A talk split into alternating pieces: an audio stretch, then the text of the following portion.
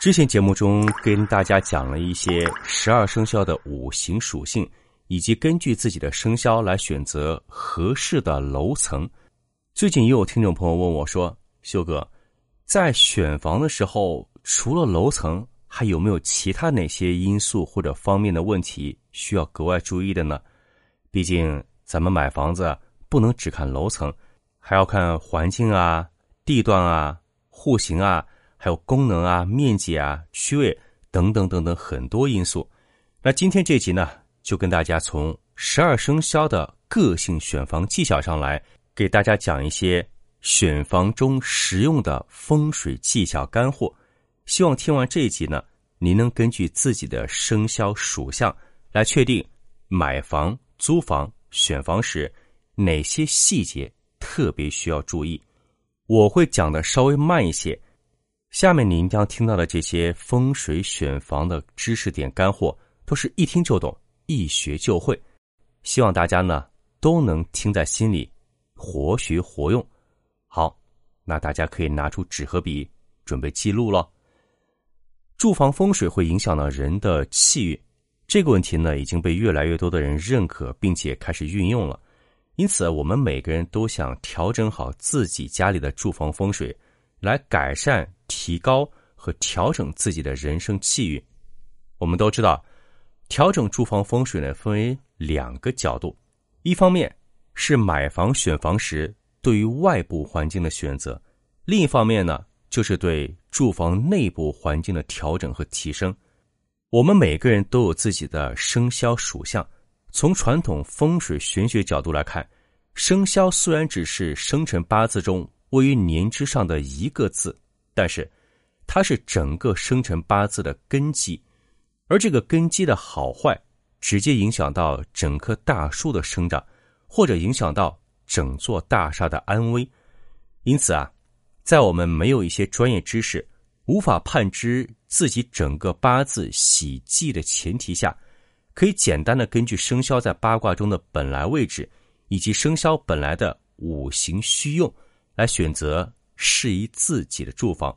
努力达到房屋的气场和主人气场的和谐统一，进而提升、调整和改善人生的气运。那么，具体从十二生肖上来讲，怎么样把握和操作呢？我今天给大家一个一个仔细分析。首先是属鼠的人，大环境来说，适宜正北和东北这两个方向。小环境上来说，适宜房型正北突出或者东北突出，外部开阔，有门窗，楼层或者房号尾数为七八零九这四个数字的房型。属牛的人，大环境上适宜东北和正北这两个方向，小环境上呢适宜房型东北突出或者正北突出，楼层或者房号尾数为。三四五六的房型，属虎的人，大环境上适合东北和西北这两个方位，小环境上适宜房型东北突出或者西北突出，楼层或者房号尾数为九零一二的房子。属兔的人，大环境上适宜正东和西北这两个方位，小环境上呢适宜房型正东突出。或者西北突出，楼层或者房号尾数为九零一二的房子。属龙的人，大环境上适合东南和正西这两个方位，小环境上呢适合正东、正西突出，楼层或者房号尾数为三四五六的房子。属蛇的人，大环境上适合东南和西南这两个方位，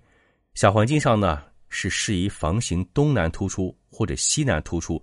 楼层或者房号尾数为一二三四的房子。属马的人，大环境上适宜正南和西南这两个方位，小环境上呢是适宜房型正南或者西南突出，楼层或者房号尾数为一二三四的房子。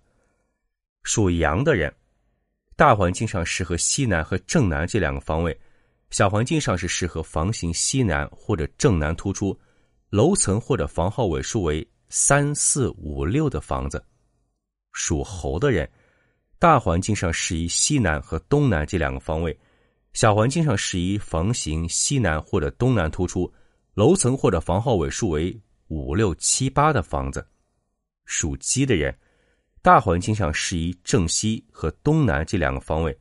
小环境上适宜房型正西或者东南突出，楼层或者房号尾数为四五九零的房子。属狗的人，大环境上适宜西北和正东这两个方位，小环境上适宜房型西北突出或者正东突出，外部开阔有门窗，楼层或者房号尾数为。三四五六的房子，属猪的人，大环境上适宜西北和东南这两个方位，小环境上适宜房型西北或者东南突出，楼层或者房号尾数为七八九零的房子。那么十二生肖各自适宜的方位、楼层、尾数，刚才都讲清楚了，您听明白了吗？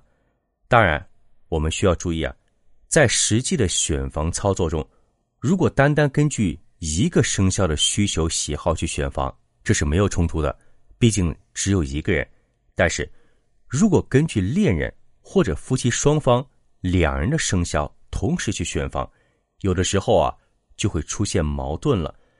由于两个生肖的喜好虚用不同，各自所适宜的方位、户型、号码也会不同。那么，这个问题。该如何解决呢？其实这个事情呢，在之前根据您的生肖来选择适宜的楼层，在那期节目中呢，有很多听众朋友留言，说自己和爱人的生肖是不一样的，每个人所适宜的楼层也不一样。那么，到底要根据谁的生肖来决定呢？其实啊，这个问题很简单，您听好了，一个户型房型。所处环境风水的影响，对于户主是最重要、最直接、首当其冲的。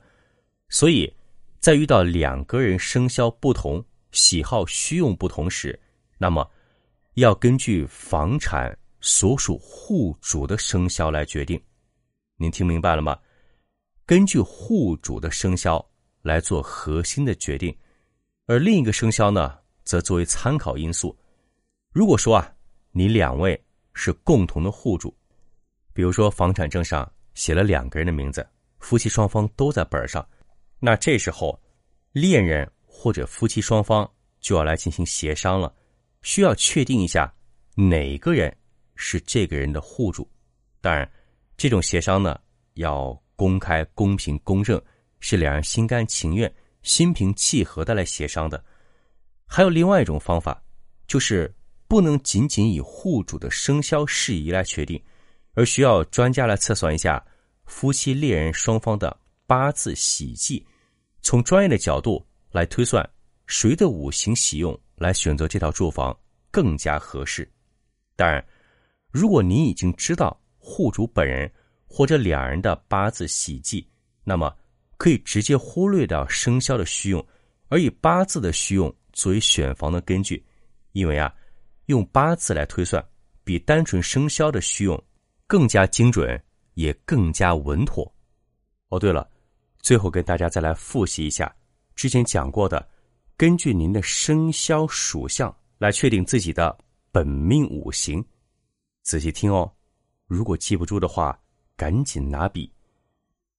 属鼠的人五行属水，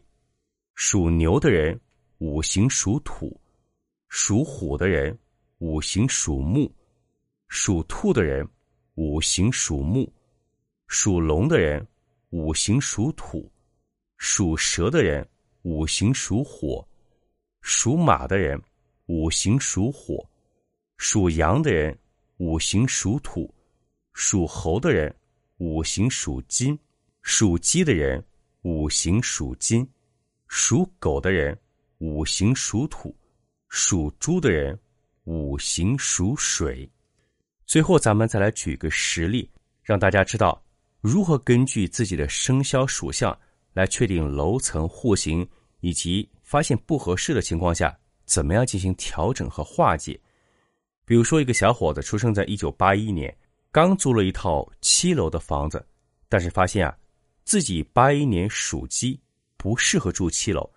可这套房子刚刚租下来，签了一年的合同，那么怎么样进行风水方面的调整和化解呢？我们先来看看，一九八一年是农历辛酉年，生肖属鸡，地支上面有的五行是属金的，楼层七属火，五行中火克金，所以单从出生年份的五行和楼层五行关系分析来说，似乎不适合住在七楼。但是，如果是五行喜金忌火，也有办法进行补救。五行的生克关系中呢？火生土，土生金，就是说啊，土能泄火生金。运用这个原理呢，我们可以在室内的色彩上多采用属土的黄色以及属金的白色作为主调，这样可以加强主人所需要的五行的分量。另外，在室内可以摆放龙的图案或者雕像，以及挂大型的山水图，都可以化解、提升和改善。这个楼层户型内的室内风水，听完这个实例，您是不是可以明白自己的生肖属相在你选房时有哪些技巧需要进行合理的选择、规避以及调整化解了呢？